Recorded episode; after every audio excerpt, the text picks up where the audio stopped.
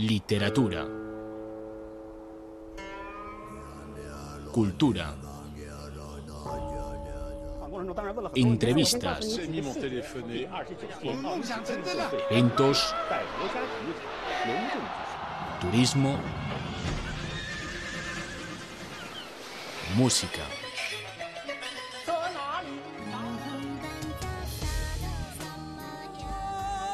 Opiniones. Todo eso y más en mil y una hojas. La milenaria cultura china está más viva que nunca. Mediante las voces experimentamos la profundidad de la cultura china y el calor de la emoción.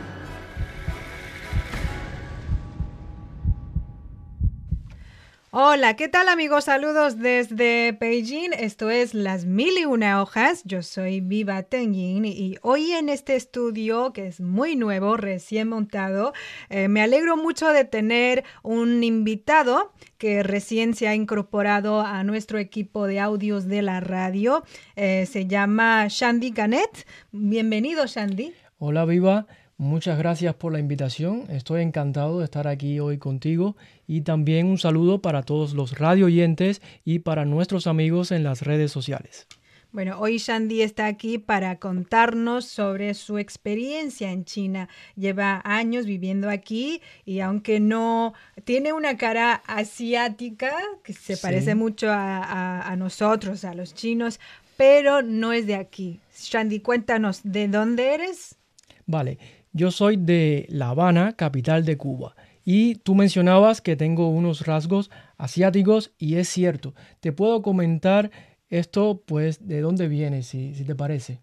China. Mm, pues sí, es correcto. Pues eh, mi bisabuelo era de Guangdong, en el sur de China. Eh, resulta, Ah, te voy a hacer una historia breve para que tengas la idea de dónde viene mi relación con China. Pues mi bisabuelo fue con sus dos hijos a, Cuba en los años 30 y fueron a trabajar, a buscar fortuna en esa época y al cabo de algunos años pues decidieron regresar a China. Sin embargo, mi bisabuelo se quedó, pero mi abuelo quedó encantado con, con ese país, con Cuba, se quedó enamorado y frecuentemente viajó entre ambos países. Ya luego en uno de sus viajes a China, él crea su familia, se casa, tiene hijos, pero mantuvo siempre este vínculo con los sí. dos países.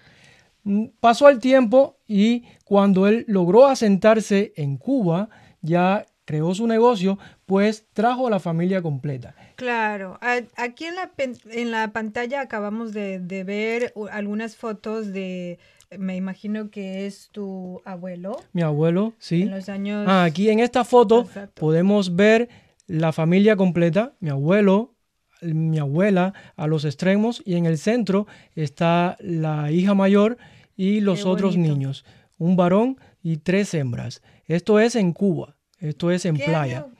Esto, esto es luego ya en los años 60, porque mi familia, la familia de mi abuelo en ese entonces, pues emigró definitivamente en los años 50. En los años 50. Yo te, tengo un, un, documento que quería mostrar Claro, que, que es muy curioso. A ver si puedo mostrar acá a la cámara Sí. a los amigos para que puedan ver. Esto es un pasaporte de los años 50. Voy a abrir acá para que vean. Sí. Aquí se puede ver, ¿verdad? Es un, pasa- un pasaporte cubano de los años 50 y pueden ver cómo eran los documentos en aquella época. Les voy a mostrar un momento ¿Hay la, fotos? la primera sale. página y tiene fotos, sí, como no, pueden ver acá. Se Wow. encuentra la foto de mi abuela y los tres hijos en ese entonces, muy pequeños. Aquí está, pueden ver acá, déjame ver. Salía toda la Está familia. el- exacto. Y aquí está mi madre, cuando pequeña, fueron a Cuba, apenas tenía dos años, tres Ah, años. entonces tú sí naciste y creciste en Cuba. Sí, yo sí nací en. Cuba y aquí creo, no sé si se puede ver, este pasaporte es de lo- del año 50. Es algo, es una reliquia Bueno, histórica. sí, total. Mi, mi, mi, mi madre se crió en Cuba, pues estudió, luego hizo su carrera, comenzó a trabajar y se casó. Mi padre es cubano. Mi padre Ah. es cubano. Entonces, ¿tú por qué decidiste a venir a, a China? Bueno, esto principalmente fue por sugerencia y insistencia, insistencia de mi madre. Mi madre siempre, aunque transcurrió toda su vida en Cuba, siempre mantuvo este, este vínculo con China. Claro. Mi madre trabaja en el barrio chino, en la promoción de actividades, las sociedades chinas en Cuba, y siempre insistía mucho en que yo viniera a conocer de cerca lo que es la cultura, el idioma y la vida en China.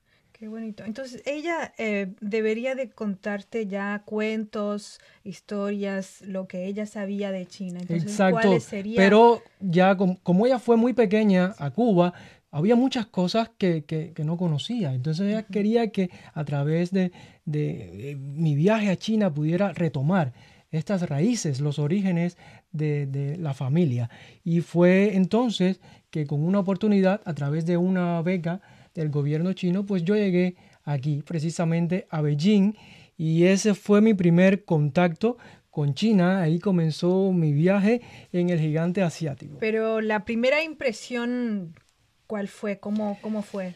Te cuento, mi primera impresión en China fue una mezcla de sorpresa y curiosidad. Esto es un país, es un país muy, muy grande, ¿no? Sí. Todos los sitios son inmensos. Es un país con una gran población comparado con Cuba, te puedes imaginar. Cuando yo llegué al aeropuerto aquí en Beijing, una amiga cubana que vivía aquí, por suerte, me recogió y me llevó hacia la universidad. Yo le agradezco mucho porque en ese entonces no sabía cómo funcionaba nada. No, ¿Te entonces imaginas? sí, en- me imagino que encontraste algunos obstáculos Por debido a la diferencia de cultura. Por supuesto, yo, yo miraba por la ventanilla primero del auto, veía estos lugares tan, tan grandes. Es una gran diferencia. En Cuba, si vas en un autobús o guagua, como llamamos en Cuba, tú ves un edificio y enseguida sabes en qué lugar estás. Sin embargo, en China no pasa esto. Entonces, mi primera impresión fue un gran desafío, un gran reto por delante. Entonces, ¿qué, qué, qué fue lo que hiciste para...? Sí, tú mencionabas obstáculos. Eh, por supuesto, muchos obstáculos en mi primera llegada aquí a China, porque yo había estudiado un poquito algunas palabras en chino antes de venir, ¿no? Una forma de prepararme, pero cuando llegué aquí a China, a- llegué a la recepción del dormitorio, me di cuenta que no me servía de mucho, porque aquí sí se hablaba chino de verdad. Y esto fue el primer obstáculo eh, que encontré. En algunos sitios, pues, utilizaba el inglés, pero no en todos los lugares ni con todas las personas podía comunicarme en inglés. ¿Cuesta más trabajo entender a, a- a los, a los eh, compañeros o a la gente de, la universidad o ah, para que ellos te entiendan? Yo creo que a la hora de hablar eh, hora- el chino, yo logro entender, pero a la hora de hablar, si cometes errores en los tonos, pues puedes terminar diciendo otra palabra y no te entienden. Yo al principio encontré estos obstáculos. Te puedo hacer una pequeña anécdota. Cuando yo llego a la universidad, tengo mi tarjeta de identificación que a la vez sirve para consumir en el comedor de la escuela. Claro, sí. Pero hay que recargar esta tarjeta con dinero, hay que pedir y como no sabía chino, pues no tenía idea de cómo funcionaba. Y estuve al menos una semana solo comprando algunas cosas en el mercado, galletas, panes, chocolate, porque no sabía cómo hacer. Luego, gracias a los estudiantes chinos, pues que ayudan a, a los extranjeros en este proceso de adaptación, nos enseñaron cómo era el proceso y ya pude comenzar. Ahí fue que aprendí mis primeras palabras para pedir en el comedor como chega, esto, nega, Ah, aquello. sí. Y em- a partir de ahí a empezó a mejorar, empezó a mejorar Sí. todo. Luego conocí amigos de Latinoamérica, el Caribe, Colombia, Bolivia, República Dominicana, Chile, Argentina, desde muchos lugares. Y algunos pues ya llevaban un tiempo en la universidad y nos enseñaron cómo era el proceso. Y ya fue mejorando, fue mejorando, te Ah, cuento. qué bueno la solidaridad. Bueno, Pues, sí. estos fueron los primeros meses, digamos. Y ahora cuántos, cuántos. Todavía recuerdo ¿eh? Sí, aquellos claro. tiempos eh, llegué en verano y recuerdo todo, como si fuera ahora. Incluso cuando llegué, una cosa curiosa, ¿no? Yo traía un poco de dinero, pero para mis gastos personales no, no alcanzaba para comprar un pasaje de vuelta en caso de que algo saliera mal, ¿no? Y quisiera regresar. Entonces, esto quizás algunas personas lo ven como, como un obstáculo, un impedimento, pero para mí fue como un impulso, como una fuerza adicional porque solo tenía una alternativa, superar los obstáculos y seguir adelante, porque para atrás no podía regresar y esto me sirvió mucho de impulso al principio. Claro, es mejor aprovechar de la vida. Seguro. Sí. Y entonces, hasta ahora, ¿cuánto tiempo haces, lleva aquí en China? En China, pues 10 años, casi, casi 11 ya. 10 años, entonces en 2010. En 2010, sí, en agosto. Y en, en, principio iba a estar tres años en la universidad, pero luego, ya ves, me gustó y me he quedado en este lugar. Entonces ya em, encontraste trabajo y... sí, después terminé pues los estudios, encontré trabajo aquí en Beijing Luego, bueno, he viajado, después te puedo contar más, en todos los sitios que he ido. Bueno. Entonces, ¿has, visto los cambios de, China? Por supuesto. Algunas que te gustaría mencionar. Por supuesto. China es un país en constante movimiento. No se detiene todo el tiempo y muchos cambios. Te puedo mencionar quizás algunos. En el primer lugar te puedo decir la infraestructura, el desarrollo de infraestructuras es grandioso. Tenemos tanto las vías férreas de alta velocidad, las edificaciones. Si dejas de ver a Beijing durante dos años y regresas, vas a ver muchos cambios. Se construye mucho y muy rápido. Por ejemplo, el metro, cuando yo llegué a China en 2010, creo que había, un, había unas 10 líneas. Y hoy en día ya hay más de 20. Es increíble. También he visto una mejora en la calidad del aire en comparación con años anteriores pues ahora puedo ver muchos vehículos eléctricos en el transporte público. Fábricas se han trasladado a las afueras y nada, China va hacia, hacia esta mejora en el aire, hacia alcanzar el pico de emisiones de carbono precisamente en 2030 y una neutralidad de carbono en 2060. Esto es un gran avance. También me ha gustado mucho acá en China el aumento del nivel de vida de la población. El aumento del nivel de vida de la población se puede experimentar en China, bueno, la erradicación de la pobreza absoluta que vimos precisamente por estos días, ¿no? ¿Has viajado por algunas zonas de, de, estos lugares, pueblos? Por supuesto, he viajado por diferentes provincias, he visto pueblos, pero esto es un logro que realmente me parece increíble, cómo se ha podido erradicar la pobreza absoluta hacia una sociedad modestamente acomodada en todos los aspectos. Qué bueno. Sí, los, en los pueblos, las aldeas pequeñas sobre todo son los que han tenido más cambios. Exacto, lo mejor es que, que, nadie se quede detrás. Bueno, antes de hablar más sobre las experiencias más prácticas de, de los viajes, las rutas de, de vuelos, ah, hagamos una pausa y muy brevemente regresamos. Bien. Literatura. Cultura. Entrevistas. Eventos. Turismo. Música.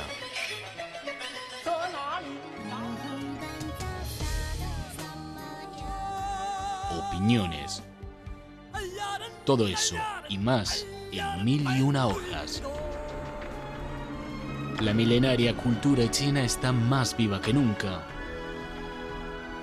Mediante las voces experimentamos la profundidad de la cultura china y el calor de la emoción.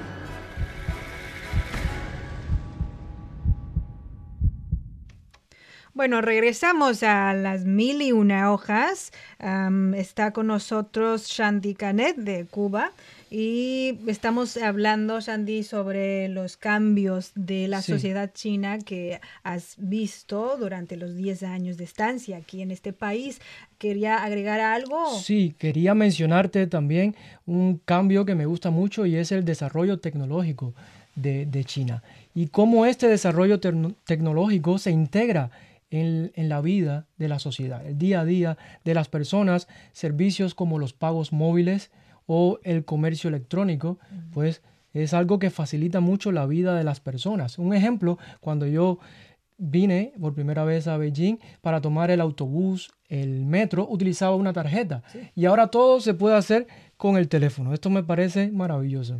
Sí, y a pesar de los autobuses que, andan por, eh, dentro de las ciudades, para viajar entre las ciudades también se puede usar las aplicaciones de móviles. Por ejemplo, has viajado por toda China, me imagino. Sí, es, es muy, muy práctico para las personas y se facilita mucho el servicio, el tiempo para hacer cualquier compra qué lugares de China o quizás alrededores de, de la, de Asia del Este, por mm. ejemplo, has viajado? En Asia, pues he visitado Tailandia durante las vacaciones, pues me parece genial, Bangkok, Phuket, con sus playas, aunque todavía prefiero un poco más las playas de, Cuba. las playas de Cuba. Varadero. Sí, cómo no, las playas del Caribe son inigualables.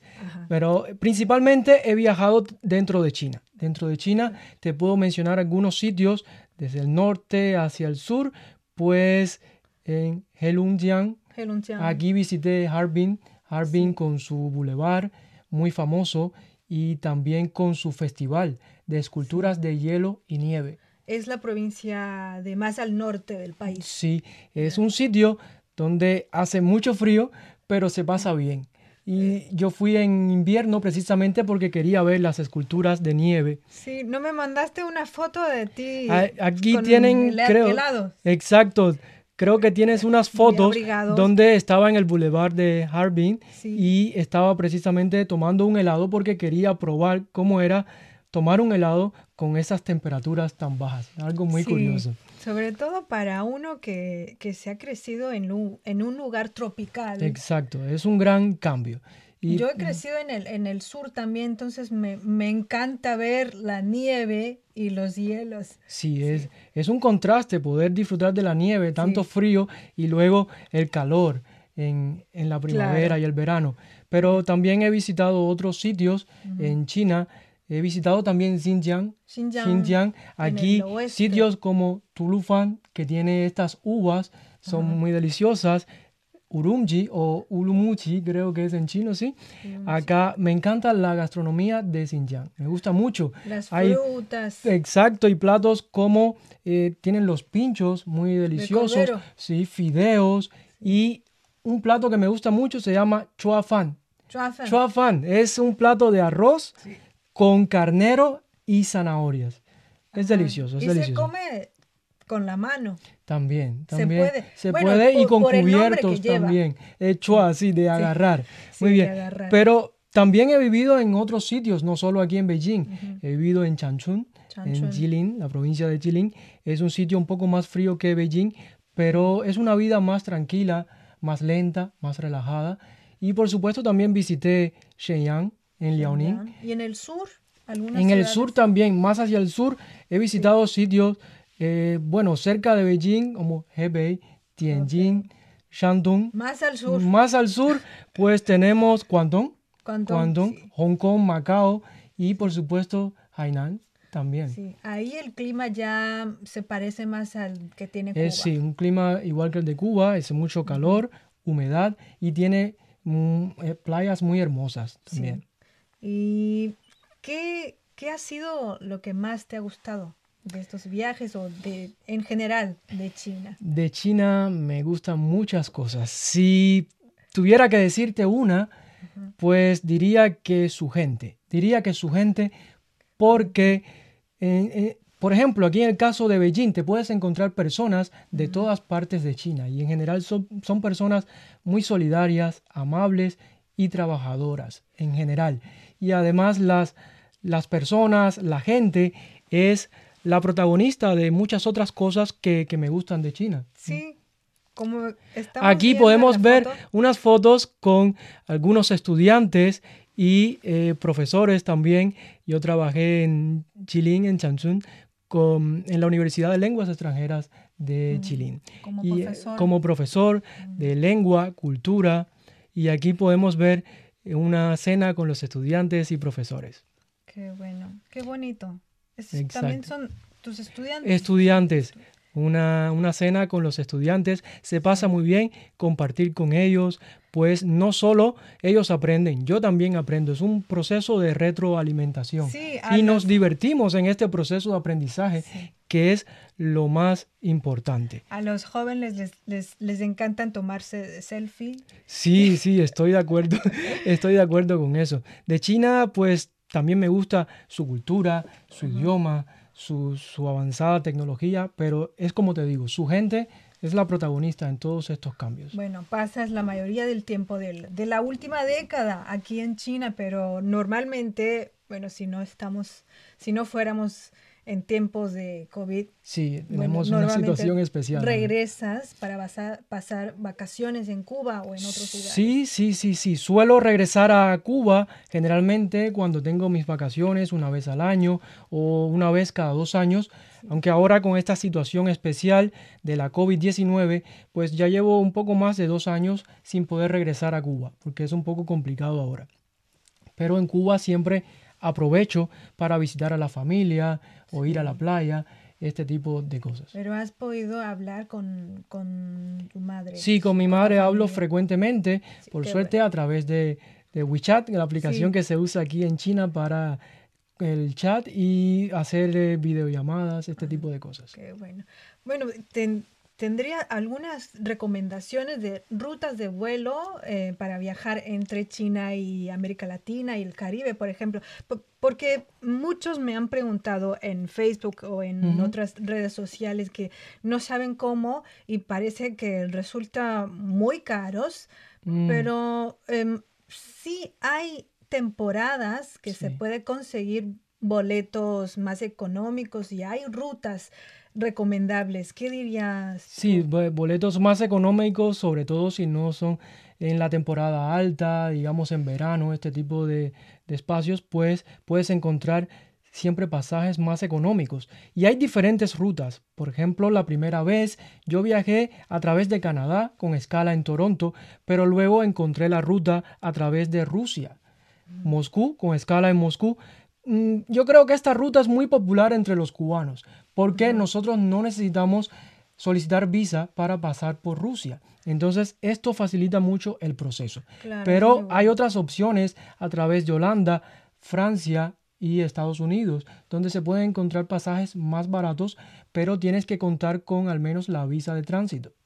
Claro, y, y según me contaron, desde, por ejemplo, Panamá o México o eh, otros lugares de, América del Sur también hay vuelos que va o directamente a Beijing, a Shanghai. Sí, existen estas opciones. Lo que pasa es que a veces no son tan económicas y es preferible pues hacer escala y es más económico. Bueno, hay que checarlo antes de... Sí, siempre hay que comprobar y hay que comparar entre diferentes aerolíneas para encontrar la mejor opción. Sí, bueno, para cerrar, mm, una última pregunta que se, yo diría que esto sería lo más práctico para quienes nos están escuchando o nos están viendo en redes sociales.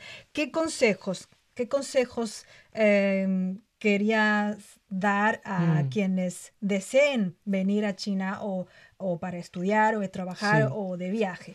Bueno, después de más de 10 años aquí en China, yo creo que mi principal consejo para alguien que desee conocer, viajar a China, sería una integración a la sociedad china para conocer de cerca cómo se vive aquí en China, para conocer la cultura y para conocer el idioma.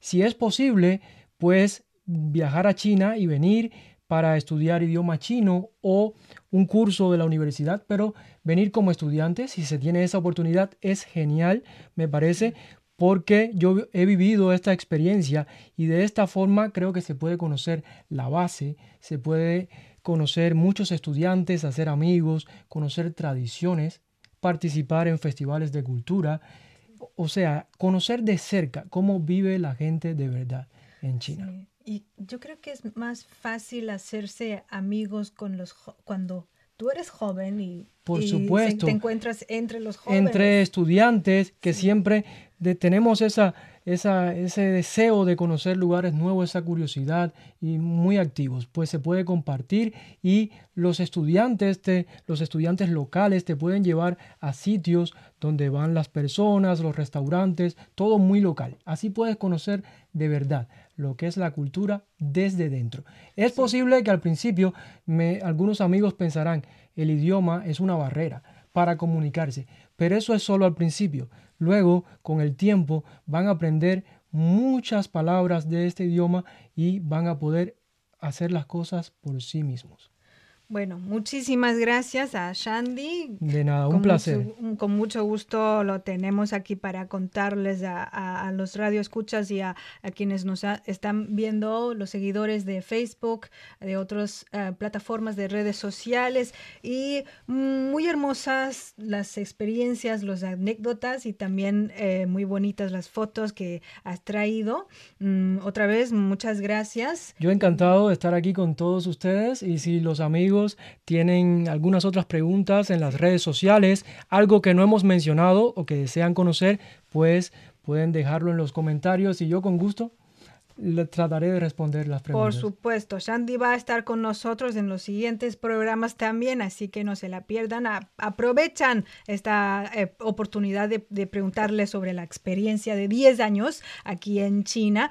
Bueno, con esto cerramos este eh, programa de Mil y una hojas. Nos vemos la próxima vez. Gracias. Más interesante, más viva, para encontrar una China diferente en Mil y una hojas.